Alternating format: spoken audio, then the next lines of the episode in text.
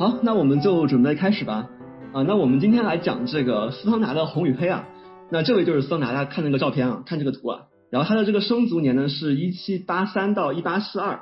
那么这个红与黑，大家看右边这张图，就这个 The Rouge et le Noir，就是这个在呃是一八三零年出版的。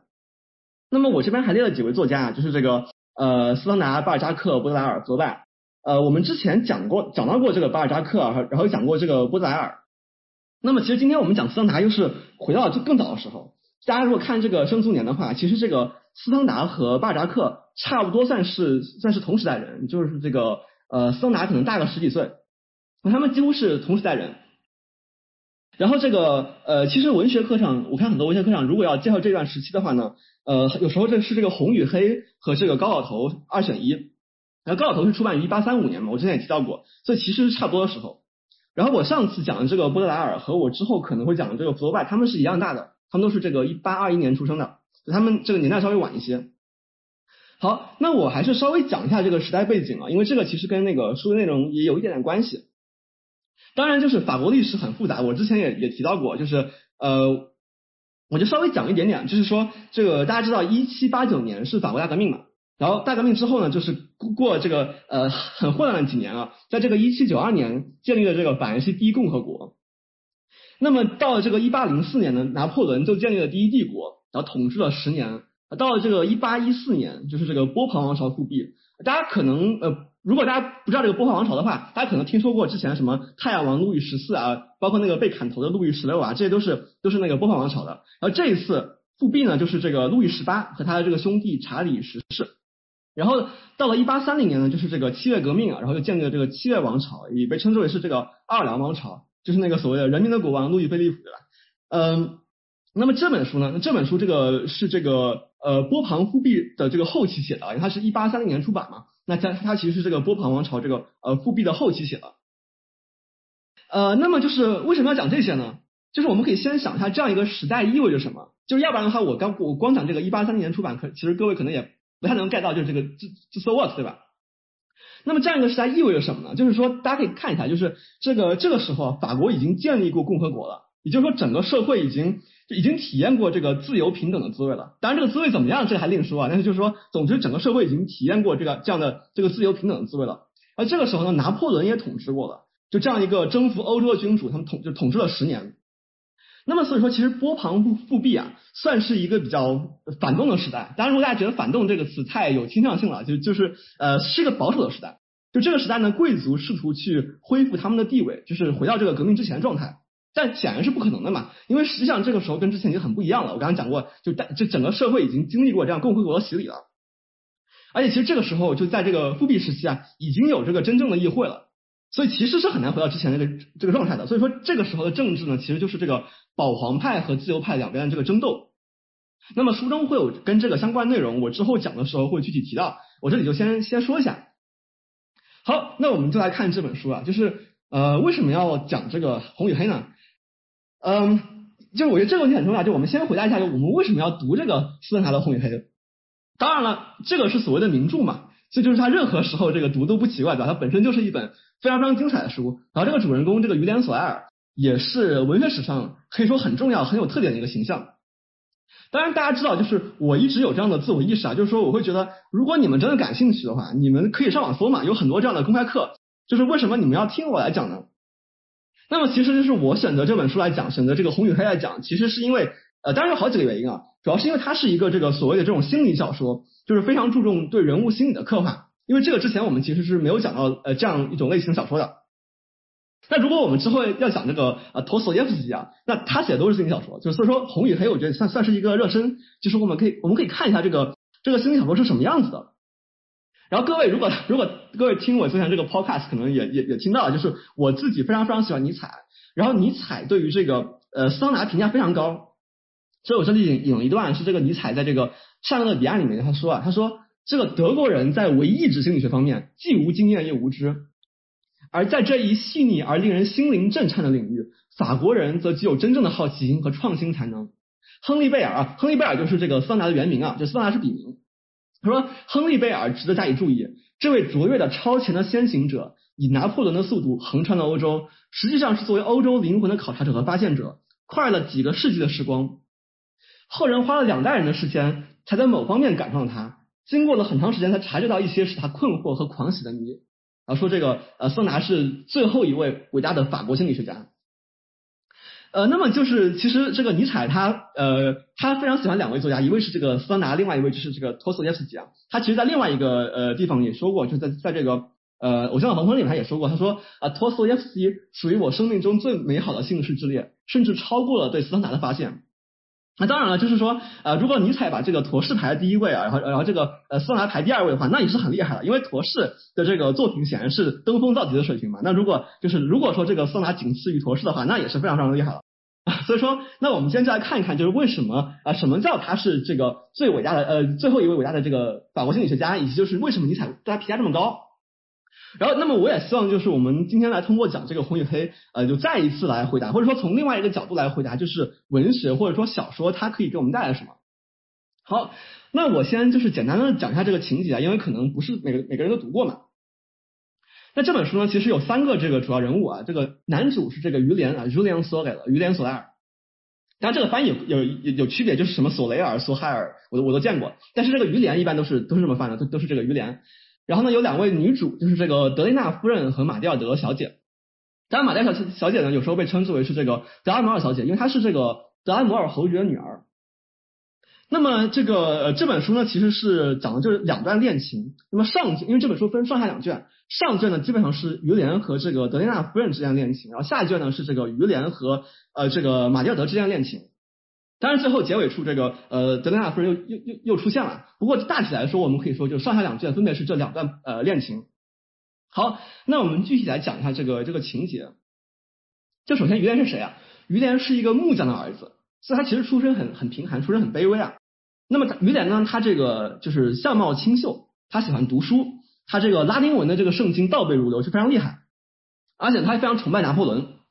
那么他非常喜欢读书，然后他是木匠的儿子。他他就不太擅长干体力活，所以呢，他经常被这个父亲和两个哥哥虐待。那么这个呃，他生生活这个小镇啊，就是这个维里叶。那维里叶的市长呢，叫这个德雷纳先生。啊。那德雷纳先生就听说了于连的学识，就聘请他来当这个孩子的老师。那于是呢，于连就得以离开他的家，就进入这个市长家，就搬进了这个市长家。然后很快呢，这个于连和德雷纳夫人就是这个市长夫人之间就产生了感情了，他们又成了情人。那于连呢也就进入了这个外省的上流社交圈。那么后来呢，就是这个呃，就有有人啊给这个市长，就给这个德雷纳先生写了一封匿名信，就告发了于连和夫人之间这个情人关系。呃，虽然这个事件就是这个匿名信事件本身啊，还是被很好的解决了，但是因为这个呃流言蜚语啊，各种各种原因，于连最后还是离开了市长家，然后离就是也也离开了这个维里叶。就来到这个大区首府这个贝藏松，就进入这个神学院学习。然后一段时间之后呢，这个神学院院长这个比达尔神父就凭借自己的关系，就把于连安排为这个呃德拉摩尔侯爵的秘书。那于是呢，就于连就要就就要前往巴黎了。那么其实，在于于连去巴黎之前，他还回了一趟维里叶，是最后一次夜访这个呃德雷纳夫人。好，这就是上卷内容。那么这个时候，于连就要去巴黎了嘛？那么到了巴黎，这个于连就真正进入了上流社会嘛？大家知道这个巴黎和外省还是很不一样的。巴黎这个社会，呃，这个上流社会才是真正的这个上流社会。那么这个德拉莫尔侯爵对于连这个秘书评价非常高。不过呢，其实于连并不喜欢这里的生活，他觉得很无聊。他就有一次，他向这个比拉尔神父就抱怨这个这个上流社会的无聊，恰好被这个马蒂奥德听见，就是这个侯爵小姐，侯爵女儿。那么马蒂尔德开始就对于连感兴趣了，然后呢，这个呃马蒂尔德和于连就开始一段这个漫长的这个呃这个感情拉锯战啊，就总之就是最后于连和马蒂尔德的婚姻就已成定局，就也是就是因为这个马蒂尔德怀孕了，而且他也非常的倔强，就一定要跟于连在一起。那么这个侯爵很很无奈，因为他但也没有办法嘛，呃但但是侯爵不希望自己的女儿成为平民的妻子，所以说呢他就准备使这个于连得到爵位，成为贵族。而就在这个就是于连要得到一切的时候，德雷纳夫人她给这个呃侯爵写了一封信，那当然其实是被迫的，但总之她写了一封信啊，说这个于连是一个这个不择手段的野心家，总是通过勾引女性来获得权力、金钱和地位。呃，那么于连知道这个事情之后呢，就直接回到维里耶，然后就到这个教堂找到德雷纳夫人，然后朝他开了枪，那么他就被抓起来了。然后那被捕之后呢，于连有两个月的时间去等待裁决，但他对一切都感到厌倦。然后当时很多人试图挽救他，试图拯救他，但是他对所有这些努力都都无动于衷。然后最后在这个审判审讯之中呢，于连还顶撞这个法官和陪审团，然后最后被啊判处死刑。呃，这个故事就就是差不多这个样子，然后就这么结束了。呃，就是如果大家没有读过的话，我不知道我这么讲完之后，听我这么讲他情节之后，呃，我不知道各位是什么感觉啊？呃，其实我在最开始读的时候，呃，有些地方我还是挺不舒服的，就是呃，这也是可能或者说我比较警惕吧，我会想说这个是不是一篇这个男性视角的爽文啊？因为其实就如果呃读的时候，你把自己带入这个于连的角色，就至少前半段或者就大部分的前半段，呃，可能还有时候挺爽的，因为。对吧？于连我刚刚讲他这个相貌清秀嘛，而且就是他也有非常有才华，而且就是很多女性都喜欢他，呃，而且尤尤其像这个对吧？市长夫人爱上我，对吧？贵族小姐爱上我，那包括其实还不止啊，就如果各位看的话，还还有其他女性。那么这确实是一个，就这是不是一个男性视角的爽文呢？呃，我觉得这是确实是一个值得反思的问题啊。而且我一直觉得，就是就是尤其对于这个呃所谓的这个名著古典名著来说，这种女性主义的视角是非常有必要的。那么当然，我自己看的时候，我也会看各种角度的这个文学评论。呃，不过就这本书来说，就这本书来说，呃，这个著名的这个女性主义作家和这个历史学者，呃，玛丽亚龙，她还是给予了这个肯定的评价的。我这里读一下，她她在这个这本书里面说说，与这个贡斯当和巴尔扎克笔下人物相比呢，只有德丽娜夫人似乎是真实人物的反应。她的犹豫和焦虑，她的失态和短暂快乐。她对自己年龄的忧虑和失去情人的恐惧，她同时对孩子们和丈夫的担心，这些看上去都显得很真实。与其他所有男性作家相比，斯汤达的妇女形象被赋予了更可信的女性心理。然后这个亚龙还还加了一句，他说：“这个任何年龄相差至少十岁的情侣，在阅读《红与黑》时都会产生共鸣。”呃，那么就是当然，就是我不是说亚龙这么一说，这本书就没有任何问题啊。这这也只是一种观点嘛，但是就是呃，我是想说，就是来自女性主义的视角非常重要，大家读的时候也可以自己去去思考，可以有有这样一个心眼，可以去想想看这样的问题。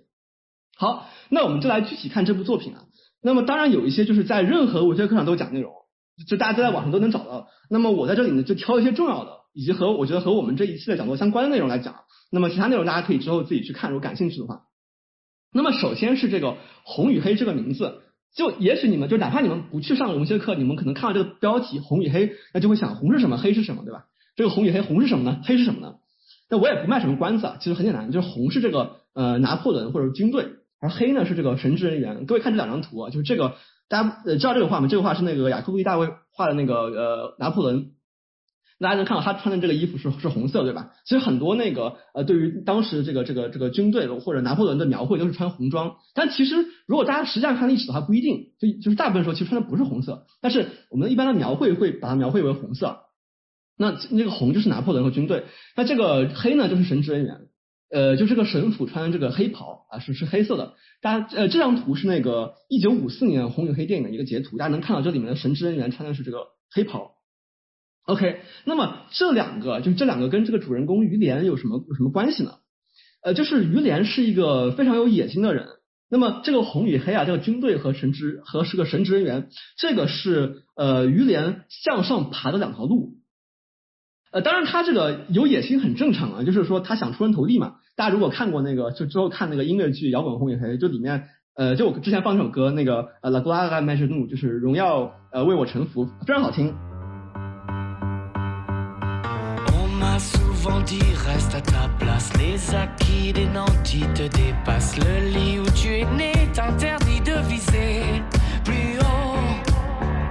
a souvent ri de mon audace. La bif et le moine, quoi que tu fasses. Rampe au lieu d'espérer, tu n'es bon qu'à courber le dos. On est ce qu'on est, tu dis merci et c'est tout. Il faut s'incliner sans s'indigner jusqu'au bout. Soit tu n'es roi, soit tu n'es rien, mais 那这歌词也就表现了于连这种这样这个百折不挠、宁冒万死也要出人头地的决心。 呃，那么他作为一个木匠的儿子呢，其实呃在当时向上爬路只有两条，就是要么是参军，要么就这个去去进神学院。他你看他这里说说这个呃在拿破仑麾下我就是军官，在这些未来神府之中我将是代理主教。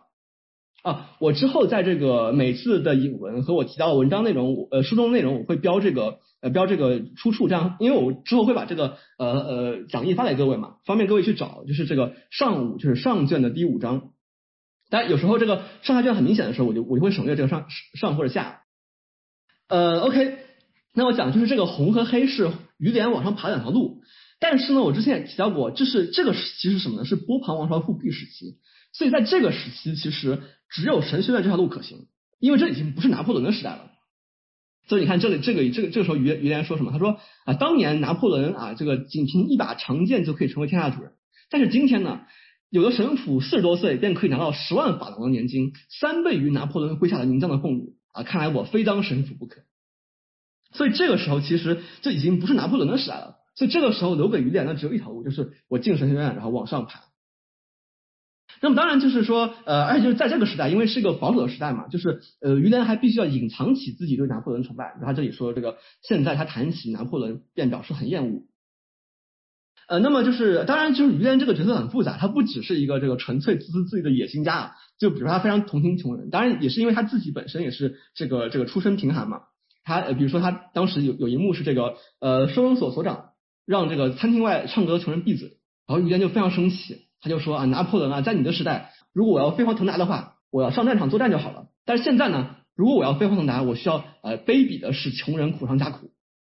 所以，所以于连这个形象其实很复杂，他也不是一个纯粹的，就是自私自利的一个一个野心家。那么，那么这个就是这就是红与黑的最直接的含义。当然还有很多更更更深的含义，就是包括有很多呃各种各样的说法，这个各位可以之后在网上都都可以找到。包括这本书里面其实还有其他的，就除了这个红和黑以外，还有很多其他的这种象征啊、隐喻啊，比如说什么高墙啊、梯子啊，这个我就不多说了，这个各位都很容易找到。那么这个是我想讲的，就是第一点，就是这个红与黑这个标题是什么意思？呃，那么其次，就第二点就是说呢，上次我们在讲这个波德莱尔的时候，我们提到了这个布尔乔亚，大家记得吗？那个 bourgeois 这个词就是布尔乔亚或者资产者。那么我们当时提到那个就是就是这个波德莱尔他对于布尔乔亚的批判，就这个词除了它有两个意思嘛，一个是就除了这个呃马克思主义意义上的这个剥削阶级以外，它还有另外一层含义是这种就是虚伪庸俗的暴发户。那么桑拿其实对对这个呃对这个波伏娃也有这样的批判。当然，其实这个传统其实至少是从卢梭开始，就是卢梭呀、啊斯汤达呀、弗罗拜啊、波德莱尔，包括之后这个布鲁斯特啊，都有这样的批判。那么在这个红与黑里面呢，就是代表性的人物，就这个波伏娃的代表性的人物，就是这个市长德雷纳先生。当然还有其他人啊，比如他他这个敌人，这个所谓这个敌人啊，这个呃华诺先生也是波伏娃。但我们再看这个市长呃德雷纳先生，首先呃他是这个经营巨大的制金厂，也就是他是开工厂的。他就是他不是那种大贵族继承钱财，就是继承财产，他是开工厂挣钱，所以他明显是他他是一个典型的一个布什瓦，一个布尔乔亚，一个资产者。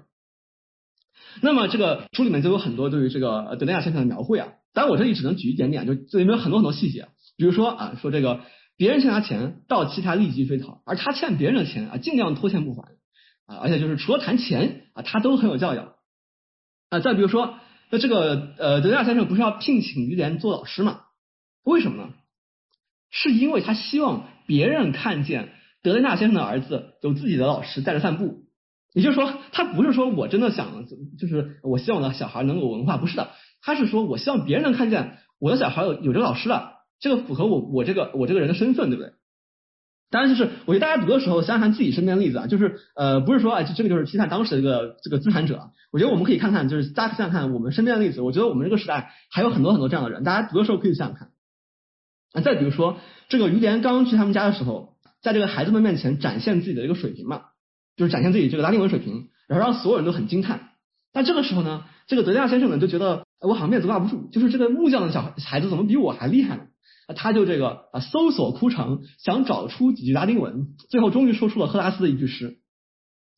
就这个，这个真的是，我觉得这个真的很精彩啊，就是这种面子挂不住，而且就就是其实我能看出来，呃。就是这个市长，他其实本人并没有，并不是很有文化，他其实对这个也不感兴趣，但是他还是想，哎，我必须要在这个场合，我必须要呃说几句拉丁文。啊，我我我在这个生活中，我几乎见过一模一样的情景。这大家可以想想看，我不知道大家有没有呃想起一边就是之前经一些一些经历啊。那么当然，就各位可以想象，就这样的一个男性啊，这当然这个。他的这个婚姻生活可能也也很无聊，也很乏味，也很糟糕，对吧？就他会就这样的人，其实就会认为这个，比如说他会认为这个市长会认为啊，你就是妻子什么都不懂，就女人疯疯癫癫。那这个之后我会细说的。这里我就举一个例子，就比如说当这个德丽娜夫人有什么心事需要宣泄而向丈夫倾吐心里话时，得到的只是丈夫粗野的狂笑，耸耸肩膀，随口说一句：“女人就是大大总是大惊小怪，这样的陈词滥调。”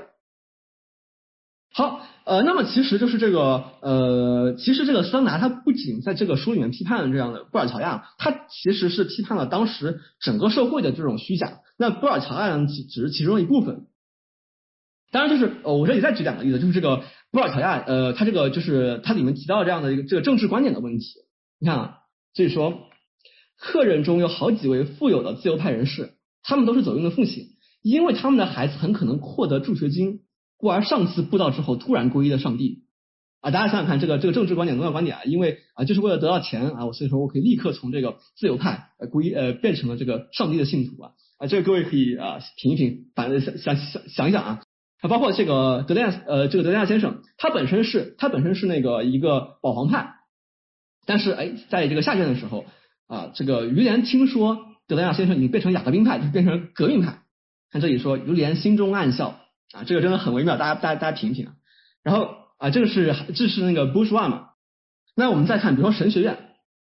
就是我们会认为神学院的学生应该很虔诚，他们应该是为了这个宗教信仰然后来来来学习的，其实根本就不是。看一下，就是这个神学院大部分学生啊，其实他们并不真并不真的感兴趣，对这个拉丁文什么感兴趣，他们都是农家子弟，不愿意种地，只想靠背几个单词来混混饭吃。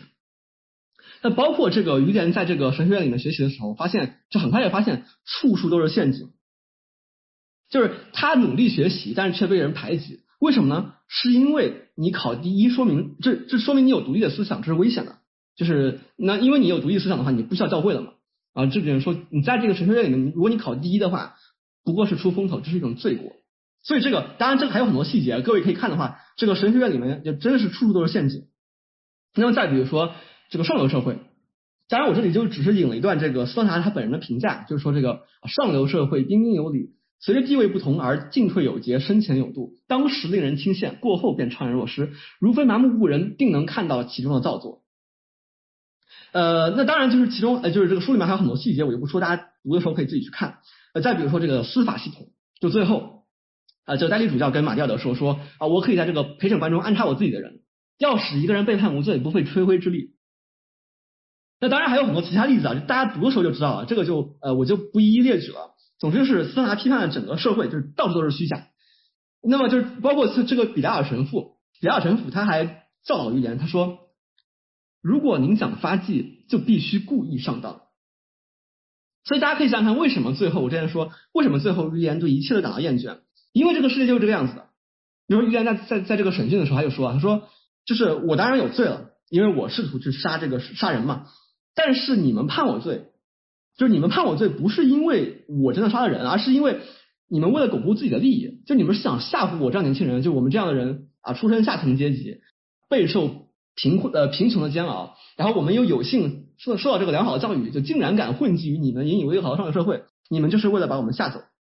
所以你们判我罪。包括于连在这个在在最后这个死之前，还有很多的这个内心独白啊，里面这个有很多金句啊，比如说说这个沙龙里面的人犯的罪和这个苦役犯犯的罪其实啊没有什么区别，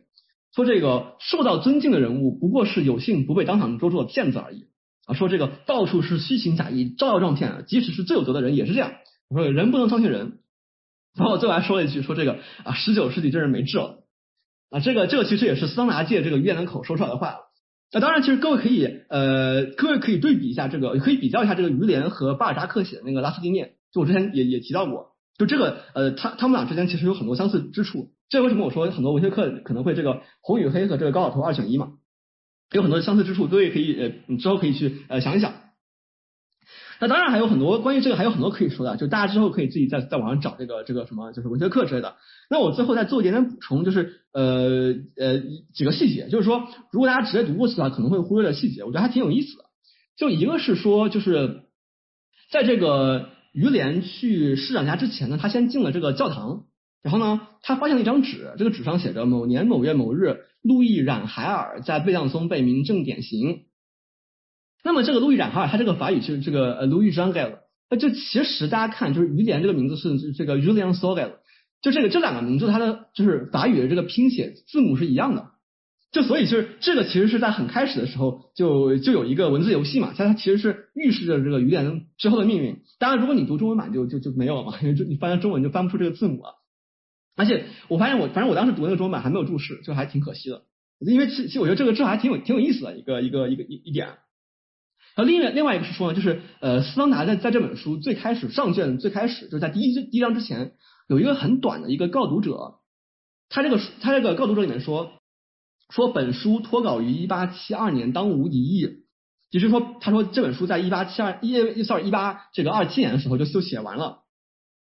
但是明显不是，因为这个书里面提到了之后的历史事件，就是书里面提到有有这样一句，比如说这个啊院士对欧纳尼的上演成功表示愤慨啊，各位如果还还记得的话，我之前讲巴尔扎克的时候提到这个欧纳尼啊，这个是那个雨果的戏剧，在这个一八三零年二月份首演，哎，那那为什么斯特台？要要这么说，因为他明显是这个是一八三零年发生的事情，而斯特拿，然后他说这本书在这个一八二七年就就写完了，那为什么斯特拿要刻意这么说呢？这大家可以想想看，就是也可以之后在网上找找讨论，这个还挺有意思的。好，那接下来就是我想讲的，就是我想重点讲一下的，就是这个雨点的两段感情，就是这个呃德雷纳夫人和这个呃马蒂奥德小姐。因为我自己读书读这本书，然后我后来在网上看一些讨论，不管是可能比较严肃的这个文学课呀，包括可能一些可能呃就是在豆瓣上或者在什么其他地方大家写的一些一些评评价呀或者一些讨论啊，就我发现很多人就是都很喜欢讨论这两段感情。当然这这也很正常嘛，因为这是这个书的重点嘛，对这本书就是就是围绕这个感情展展开的。那么就是我发现很多人是这么讲的，很多人会说啊，这个呃德雷纳夫人是真爱，但是这个玛丽亚德小姐不是。呃，这后者的感情呢，就纯粹是出于这个无聊的幻想，就两个人只是啊互相玩弄彼此的感情。那么我也发现，就是我也看到另外就有一波人，就可能没有这么多，但是有有人是另外一种观念，就是说说这个呃德雷纳夫人她只是找一个在乏味婚姻之外的一个情感寄托，就这两个人其实也不合适。但是马蒂尔德才是真爱，因为他们年龄相仿，他们有共同的话题。那么就是我看有很多人似乎有这两个观念，尤其是观点一更多一些，观点二也也有。但我觉得这这都是陈词滥调，就是这个，而且就没什么意思，对吧？就是大家，大大家看，就是这个可以，呃，我既可以说啊，这个夫人是真爱，我也可以说这个小姐是真真爱，就你怎么说都对。就这个让我想到，我之前我之前也吐槽过，就是很多人看那个看那个浮士德，然后看那个格雷琴悲剧，对吧？最后也就是说啊，这故事告诉我什么呢？告诉我们这个呃，恋爱要找门当户对的，就就真的是还是自己原来有的点东西，就很很很很很无聊啊，就是能不能有点新东西出来？那么刚好，我觉得。呃，这里呢，我就想讲就是这个，就这个真爱与否的这个问题啊。当然，就刚好今天是应该是今天七夕嘛，所以这个还挺应景的一个讨论。就这个真爱问题，我跟大家讲一讲。就是我我觉得我们很多时候特别喜欢说，就是呃，就是什么什么不是真爱嘛，比如说要因为这个不纯粹啊，啊，因为这个有情感寄托啊，因为啊，因为这个只是情感寄托啊，因为啊，这里面有很多幻想啊，或者说就是啊，因为太无聊了，所以你想你你想恋爱，所以就不是真爱啊，种种。那我倒不是反对这些说法本身，但是那我想就是说，那么那么到底什么是真爱呢？就是我觉得我们花了太多时间讨论什么不是真爱，就是我们好像非常老练，我们在说这些时候啊，就非常老练啊，这个不是真爱，那个不是真爱，就是我们阅人无数对吧？这个深谙世事，而且我们讲的非常具体，头头是道。但是当我们真的被问起什么是真爱的时候，啊，要么就是说啊，可能有些人会说，就根本就没有真爱嘛，就是根本就没有真爱；要么就会说，就要么可能用一套这种就是这种流行的心理学理论。如果跟在网上搜的话，一大堆什么什么成长型啊、宿命型啊，这这样的这样的东西啊，这我就觉得就就是这个就是就仿佛一套理论就可以掩盖我们这种啊思想的贫瘠和经验的匮乏。那么对对那些真正相信真爱的人，他们很多时候在回答这个问题的时候呢，答案又会显得很幼稚，就是跟这个什么不是真爱比起来，就什么是真爱，他们的答案会就就变得非常幼稚。就比如说他们会说啊，就是就是美好啊，就是就是就是甜啊，就是微博上那些东西，对吧？然后或者呢，就是非常浪漫化的表述，就是空洞无物的表述。啊，什么啊，活成了对方的样子啊之类的。但这个言之无物，对，很空很空洞。言之无物怎么办呢？大家也知道，就是加个句号嘛，加个句号显得深沉，对吧？就是什么是真爱？真爱就是活成了对方的样子，句号。然后加一句这个，相信爱情，逗号，晚安，句号，对吧？我们我们我就是我们，我觉得很多时候就很多人试图从从这个从这个真爱之中剔除一切，就是一切其他的所谓不相干的东西，然后我们追求一个所谓的完美的一个纯粹的一个理想化的真爱。就是那个呃，很多人会说那个灵魂伴侣嘛，soulmate，就仿佛这个灵魂伴侣这个词就代表着亘古不变的永恒的这种啊爱情真理。但其实就其实灵魂伴侣这个词本身，它也是在十九世纪英国诗人科特律治的作作品中才第一次出现的。那么所以说我我我其实就想说，很多时候我们是两个极端，就是要么就是说真爱不存在，要不然呢就是说真爱特别纯粹美好。呃，但是就我觉得其实这两个极端是很多时候是一体两面的，就是因为这个纯粹的这个真爱，后者就就就这个遥不可及。所以，我所以所以就是说，那我在真实生活中其实就是遇到真爱嘛，所以也也就也就是说，真爱在生活真实生活中不存在，但是我又接受不了真爱不存在，那于是我要不断的用这种编造出来的这种所谓的理想爱情来安慰一下自己，哎呀，他们真的好甜啊，就就这个样子。那我觉得这个其实跟我之前提到过的那个好生活的问题是一样的，我觉得就是很多时候我们要不然说啊人生就是毫无意义，要要不然就是构想一个特别遥不可及的生活，就什么财务自由或者什么什么之类的，就是很难实现，很难达到。然后你达不到又会说说那那那生活就是毫无意义的，人生就是毫无意义，就是内卷，就是就是西西弗斯推石头。所以我真的是觉得，就是这两个极端是一体两面的，就是而且它不是说说而已，就这种陈词滥调是有后果的，就它会让我们不断的在这两个极端之间切换，像我刚刚讲的那样，它包括它会把我们困住，它会让我们比如说失去希望，失去生活的信心，或者就是比如说陷入这种呃钻牛角尖这种偏执的状态。那么上面我就是提到这两个观点，就是说这个夫人是真爱，或者说这个小姐是真爱，这些都是关于这个爱情的陈词滥调。那问题在哪里呢？就是我觉得问题在于，就是这是把人的情感想的太简单了，就是非黑即白，要么就是真爱，要么就不是真爱，就完全没有意识到人的这个情感的复杂和微妙。嗯，就是我我比如说我我自己我自己看很有时候很多时候看那个流行的这个电影或者电视电视剧，比如说我就比如说去年很火那一部，就讲那个中中年男人出轨的。就我我就不说名字了，大家知道就知道，不知道没没关系啊。就我我就看了一点，因为当时我身边有人看，啊，我觉得非常的非常的不真实，非常的假。就是什么意思？就是说，嗯，很多片段根本就不会在现实中现实世界里面出现，就它更像是舞台剧，就是非常的 dramatic，非常的戏剧化，非常的夸张。这感觉就是那个导演和编剧生怕你不知道他们在想什么。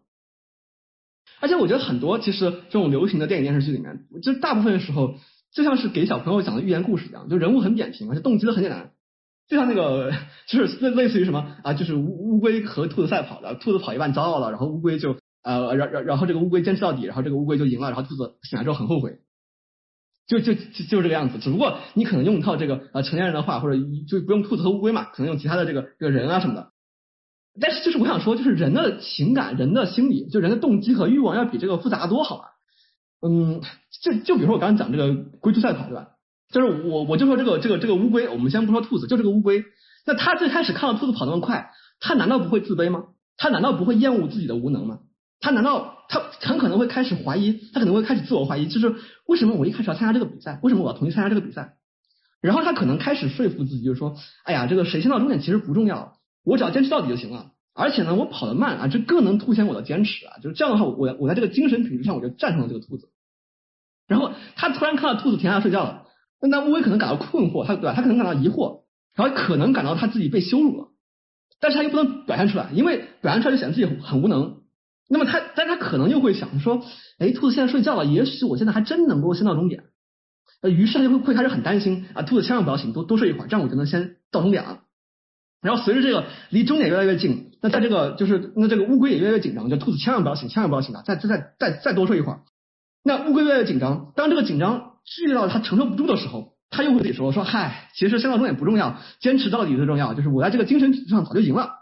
啊。这样想的话，这个紧张暂时有所缓解了。然后，但是事实上他又不开心，他很快又开始紧张，而且不断在这个渴望先到终点，然后和这个说服自己精神胜利更重要之间，这两个情绪状态之间来回摇摆，来回撕扯。然后这种撕扯感最后让他受不了，然后崩溃。于是他开始希望兔子赶紧醒过来追上他。赶紧赢下比赛，这样的话，这个乌龟它自己就可以安安心心的精神胜利，而不需要被这个先到终点这个欲望继续折磨了。啊，大家大家能感到这个说这个复杂吗？但是我就是随便这么讲一下，它 这可能是一只这个喜欢投索耶夫斯基的乌龟啊，一只一一只这个俄国乌龟。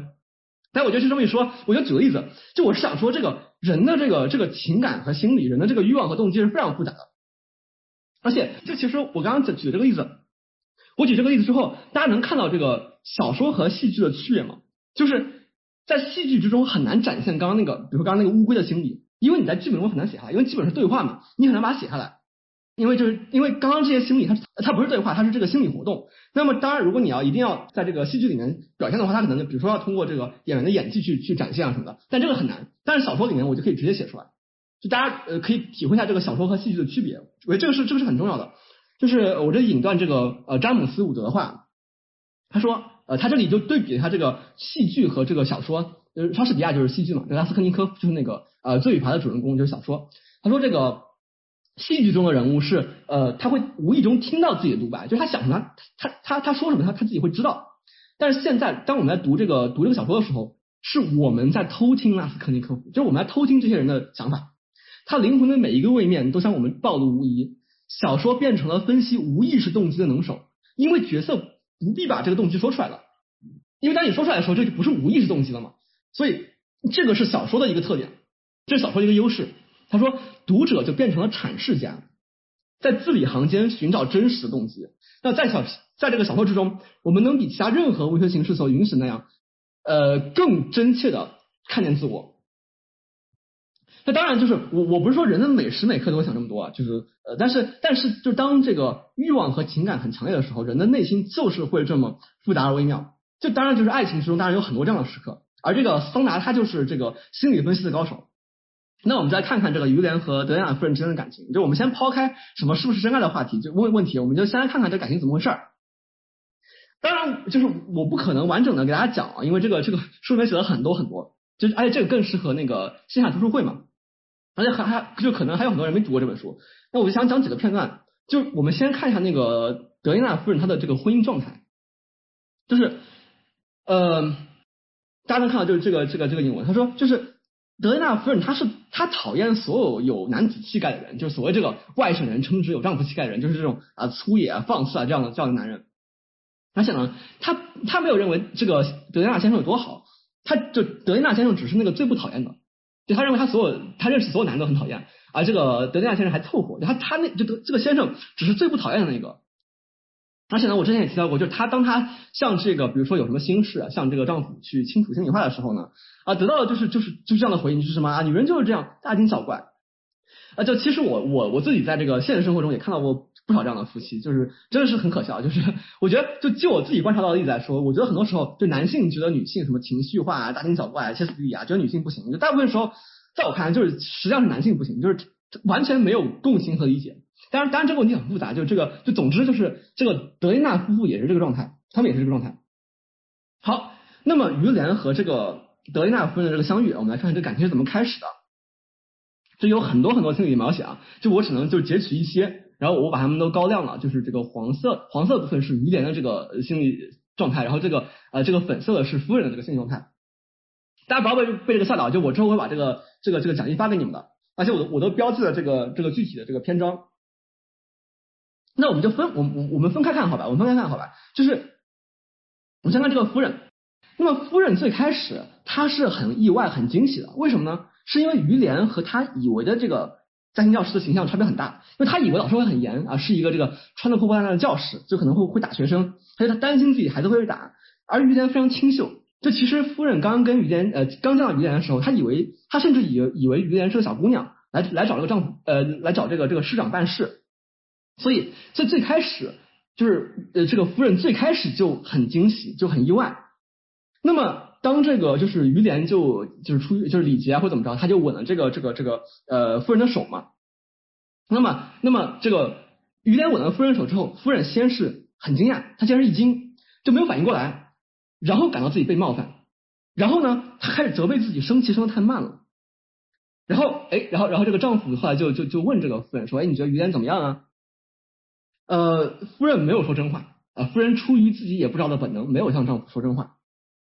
就注意，这个时候，这个夫人已经有了隐瞒，已经对丈夫有了隐瞒。当然，就虽然这个根本就不是出轨，这个这个差太远了，但是就是对丈夫隐瞒这个事儿本身也会影响她心态的变化。然后后来这个呃夫人就发现于连很穷嘛，因为是木匠的儿子，就没几件衣服，所以就想送他几件衣服，就其实这种怜爱的感觉，但但是又不敢，因为就是这个这个他这个身份可能不太合适。呃，那么就是这个，其实就是有一种非常矛盾的感觉，就是想送他衣服又不敢，这个非常矛盾的感觉。好，然后这个孙达说，这是于连给他带来的第一种痛苦的感情。然后说这个，啊说然然后说又又说这个夫人她很同情这个呃高尚而自尊的年轻人，然后呃她感到一种这个就是给她一种这个新鲜而充满魅力的感觉，她很享受。但是这个只是最开始一点点，而且而且在这个里面我也是选了很小一部分。但各位已经可以看到这个感情的开始，就已经非常复杂了。就是这个这个，比如说惊喜啊、被冒犯啊、隐瞒丈夫呀、怜爱、痛苦、同情、新鲜感、享受，就这些情感、这些欲望、这些想法，他们互相影响、互相推动。哎，这个真的很有意思，就真的很很微妙。就比如说，就比如说这个痛苦，就我们看这个痛苦，它本身就是只是说夫人想送他几件衣服又不敢，就这个痛苦跟什么一般意义上的那个爱情根本没有关系。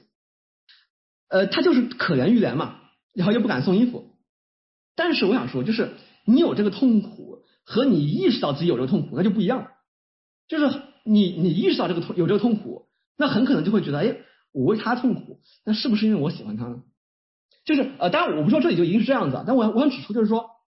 比如我们可以反思一下，就是很多时候我们会觉得，哎，我是先爱这个人，所以说他才会让我痛苦。但是有可能是反过来的，就是说我先感到痛苦，然后我意识到我自己感到痛苦，然后我会想，哎。他既然能让我感到痛苦，那是不是因为我喜欢他呢？然后我这么想的时候，我然后我可能开始觉得，哦，我可能就真的喜欢他，然后就就就就喜欢上这个人了。所以，就这个其实很微妙、很复杂。呃，那我我我们再看，我们再看于连，我们再看于连，于连也很有意思。就是这个是于连第一次跟这个上流社会的女性打打交道，因为他之前不是木匠的孩子嘛，就是就是就是干木木工活嘛。那么他是呃这个他是惊讶于他惊讶于这个夫人的美貌的。因为因为也有段描绘，就是说这个呃夫人看上去有三十岁，但仍然非常呃但仍然相当漂亮。那么而且他就是被这个被这样一位这个得体的这个夫人喊先生，他感到非常意外。嗯，但是当这个这个夫人就是就问了好几次说，哎您真的会拉丁文吗？那这个问题就刺伤了于言的这个自尊心。呃，但是他同时呢，因为这个夫人又非常的温柔，然后他就是这样一位就是很得体的夫人，那这这个同时让他受宠若惊。然后呢，他突然闪过一个这个吻手，就吻这个夫人手这样一个念头。然后有这个念头之后，又开始害怕。然后呢，过了一会儿又觉得，哎，这个吻手这个行为对他自己有利，因为可以减少夫人对他的蔑视。于是他就想说，啊，那这个时候我我我不行动的话，我就是懦夫。啊啊，这个这个地方真的很精彩，就是大家可以想想看，就是你有一个念头，这个这个念头本身就是可能突突然冒出来的，但是你有念有你有这个念头之后。然后你意识到你有这个念头，然后你对自己这个念头的意识又产生了新的意识，然后就产生什么新的意识呢？就觉得啊夫人很美，但正是因为美，于连反而恨她，为什么呢？因为觉得她是是差一点是他前途尽毁的第一块礁石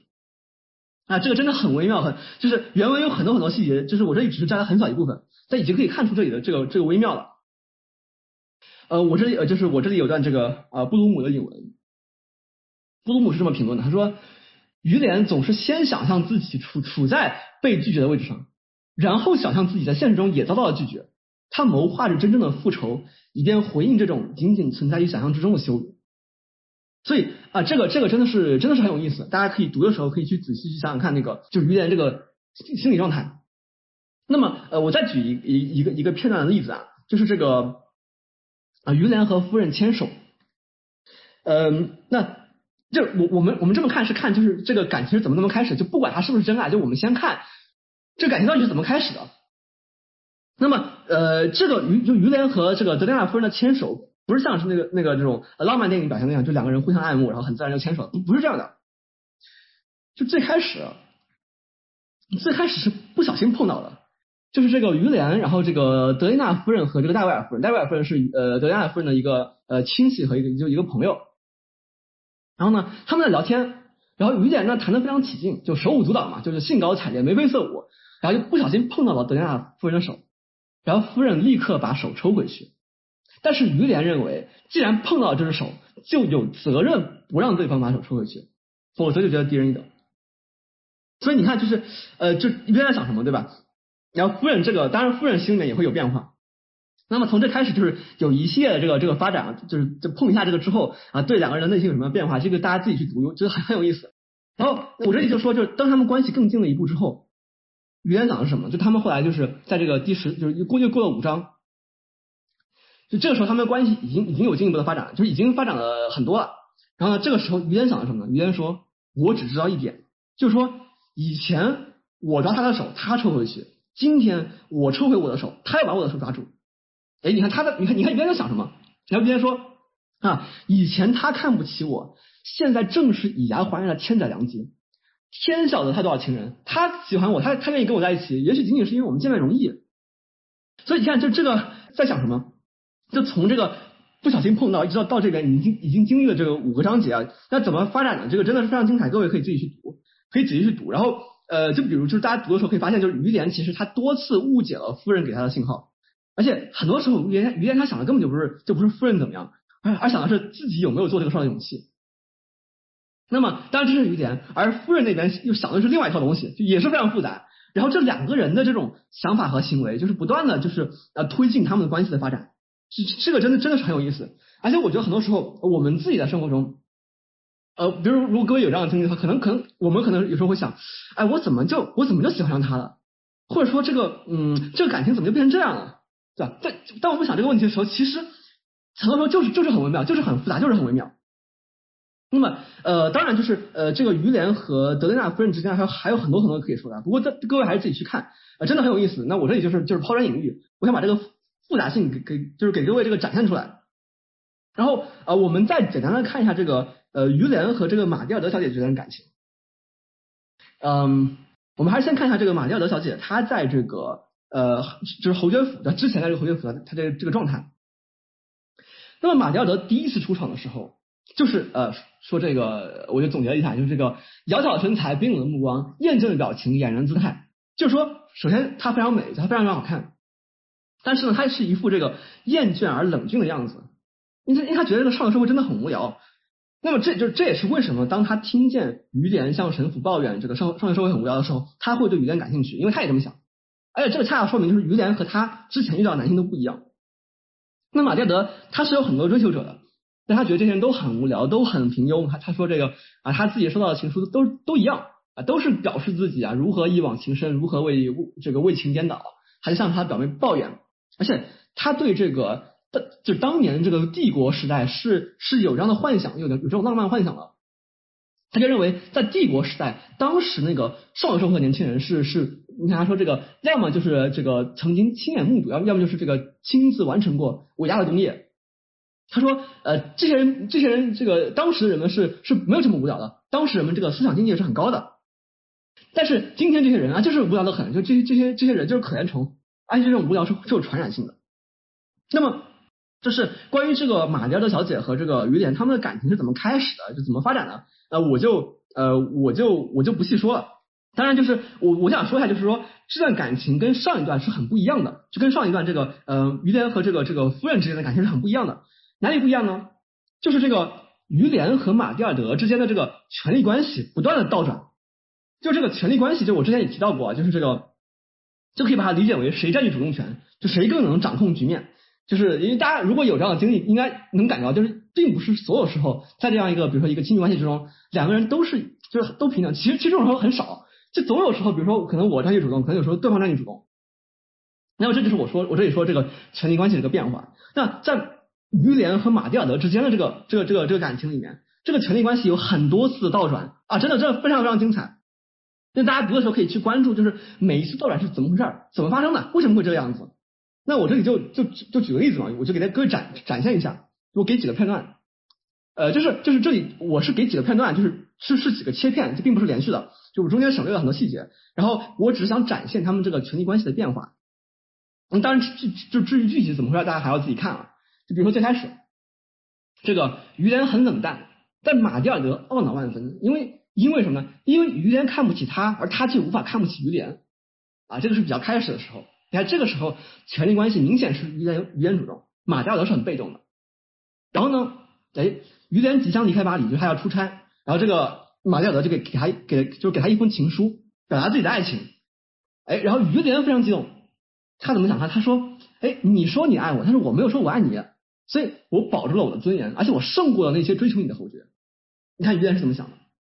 然后他们这个之后就是这个感情就呃就进一步发展，然后他们然后他们就之后就发生了这个性关系。然后发生了性关系之后呢，于连心里与其说是高兴，不如说是吃惊。他感到自己的地位提升了，幸福感越来越浓。而马蒂尔德呢，马蒂尔德感觉自己仅仅是履行一种责任。他说这个一夜风流并没有让他感觉到小说里面所描绘的那种销魂蚀骨的欢乐，只有不幸和羞惭。他就开始想，难道我并不爱于连？哎，大家看这个时候的关系已经有变化了。然后啊，这个很快啊，这个马蒂尔德对于连恨得咬牙切齿，他感到自己处于被动，于是赌气不理于连。然后于连就就就就就忍不住了嘛，最后就终于忍不住跟他说话，呃，然后他就发火了，然后他们就很快就闹掰了，就就说这个从此啊翻脸成仇啊，再也不不说话了。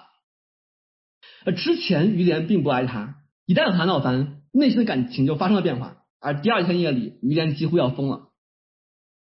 然后呢，马蒂尔德知道他爱自己。反倒瞧不起他了。于连察觉出他的鄙视，就很知趣的尽量不在他面前出现，但是心里痛苦的要死，精神几乎崩溃了。就是大家能看到，就这个时候的权力关系已经已经完全颠倒了。那么，那么当然这这怎么回事啊？就是呃，这是一次很大的倒转，就是从从从从这里，从我刚讲的最开始到最后这里，但这个还远远不是最后，就这个只是呃一个倒转。那么就这次倒转倒转来说，它是它是怎么发生的？有哪些事件推动了这个倒转？然后有哪些细节，他们内心发生了怎样的微妙的变化？这都是大家在读的时候可以去可以去关注、可以去思考的。那么这里我还是引断这个呃这个这个布鲁姆的引文啊。他说这两个人就是指这个于连和马加德。他说这两个人之间的恋情就是一个爱欲版本的主动辩证法。就这个这个是黑格尔的词，就是主动辩证法。他说啊这这是一场对于他人欲望争夺权呃掌握权的这个争斗。他说每个人都在寻求对方对自己价值的承认，但是呢，一旦另一方投降，他就不再是一个够格的一个评判者了。呃，然后那唯一能够让这个恋情继续前进的就是说，明显被打败那一方的反击和再次掌控局面的需要。啊，这是什么意思啊？这个就说人话，就如果我知道这个这个这个信息量很大，而且这个话可能也不是很好懂。就这什么意思？就说人话就是说，就是我希望获得你的爱，那其实是。就至少有些时候是是希望你承认我的价值，就是你能够认可我，你承认我的价值，我所就是我希望获得你的爱嘛。所以说，那我又希望用各种方式来达到这个目的，来实现这个目的，就是我希望你能够啊喜欢我，然后你承认我的价值。那这个最后呢，你可能就彻底喜欢上我了。但是当你彻底喜欢上我的时候，你的承认对我就没有意义了，因为这时候你完全被我掌控，就是我说什么就是什么，那你就不是一个独立的个体，你就你那你这时候你承认我其实没什么意义。那于是。我就不需要你对我的承认，因为这个承认已经没有意义了。那于是我就我就不希望获得你的爱，或者说我就不爱你了。那然后你就会很痛苦，然后你就希望获得我的爱，然后你就希望我去承认你的价值，然后然后你就开始各种尝试，就试图我来承认你的价值，然后你就用各种方式达到这个目的，然后这个感情就就这样来来回回这样发展，就是这个这就是这个呃布鲁姆说这个爱意版本的这个主动辩证法的这个这个这个含义啊。这个真的，我我我当然不是说所有感情都都是这个样子，但这个真的很有代表性。就是我我觉得我身边有很多人都有类似经历，就包括其实我我我自己之前可能也也有过类似的感受。哎，其实我之后讲弗洛拜，弗洛拜在他的笔记里面也写过，就说呃两个人绝不会同时爱对方啊，就就就这个意思。那么啊那那么这个时候我们再看，就是我们再看，就是如果就像我最开始说那样，就是说啊光讨论这个是不是真爱，就是马里奥的真爱，还是这个小姐是真爱，还是这个夫人是真爱？这个真的很很无聊，很很贫瘠，很无聊，很乏味。就是是真爱或者不是，这个真的重要吗？就哪有这种哪有这种非黑即白的感情？而且关键在于那些陈词滥调，他们让我们就是完全错过了真正重要的东西。就我相信各位，我我这么讲完之后，各位也能也能知道这个更重要的东西是什么。而且大家应该也能感受到，就是说，呃，你你迅速读完，然后知道一个情节，这个没什么意义。就包括我之前所谓的这个这个剧透嘛，也不会让你有任何损失，因为你们就是就必须要读的时候，你们要去。主动的去去去体会去洞察，就这必须得是一个一个主动的过程，就不像你是不像这种小朋友听故事听完就完了。就用之前那个詹姆斯伍德的话来说，就是你要做一个你要做个阐释家，就是你要去主动做个阐释家。那其实这个詹姆斯伍德他也有他也有这个评论过于连和这个对他也他有评论过于连，就是有有段这个引文，他说他说我们读者可以看出来他的认识起伏不定，有时他洞若观火。但更多时候，他不像自己认为的那样能够读懂上层社会的暗码。他骄傲的虚伪，但不是每次都足够虚伪，把他显眼的虚伪藏好。他永远让心里话脱口而出，在那些应该守口如瓶的时候。那这是那个詹姆斯伍德对于语言的评价，当然还有很多评价，就是还有很多很多呃各种各样的人对对这个评价。但我觉得这个都不重要，各位要先去读书。就是如果你如果你各位希望在读书时候有收获的话，那前提是你要做一个主动的读者，就你要去把握，你要去体会这样这些最微妙的情绪，在这个所谓在呃像刚才刚才这个伍德讲的，就是在这个字里行间去寻找真正的动机。而这个过程其实毫无疑问也是一次这个呃重新审视自我的过程。就我相信你们去读的话，这过程一定是会很有收获的。就你们可以从中看到自己的影子，可以就是从呃重新去审视自己的内心。而这个过程也是也会让你们就是更好的去去理解，甚至去去重构自己的经历、自己的生活。那么我讲这么多，其实嗯，这就是心理小说，这就是这就是桑拿这个尼采讲的这个呃伟大的法国心理学家，他可以带给我们的东西。那当然还有很多很多细节啊，就是因为我知道可能还有很多人没有去读这本书，就是而且呃，这其实如果读书会会更好一些，我这里就不展开讲了。我觉得各位应该也能够从我讲的这些呃里面感受到，就是我们应该怎么去读这个书，以及我们读的时候可能有什么可以关注的。比如说，哎，这两个人的关系怎么开始的？因为其实就是我们读书是为了什么？其实是为了理解我们自己的生活，对不对？就是当你以一个局外人的身份去审视的时候，你可能会看到你平常如果你以第一人视角看不到的东西。那呃，你去去审视审视这个里面的人物，他们感情怎么发生的？为什么会这个样子？有什么微微妙的地方？他们的情绪是什么样子的？两个人的情绪怎么样互相影响？包括像这个于连和马蒂尔德之间，这个感情是怎么回？就怎么会不断的倒转？以及这个倒转，它是不是在就是不仅一边倒转，还一边就是所谓这个螺旋式上升，他们越来越呃，这个感情越来越拉近了。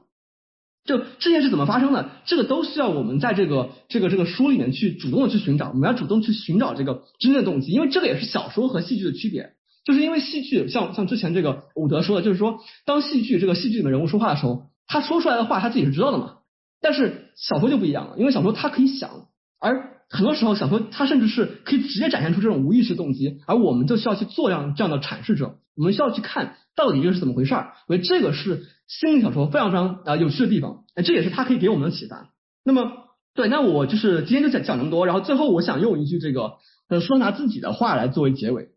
他在这个《论爱情》之中说，他说：“我竭尽全力使自己冷酷无情，我想让我那颗急于倾吐衷肠的心保持沉默。自认为看到真理的时候，我总是惶恐不安，担心最终写下的只是一声叹息。”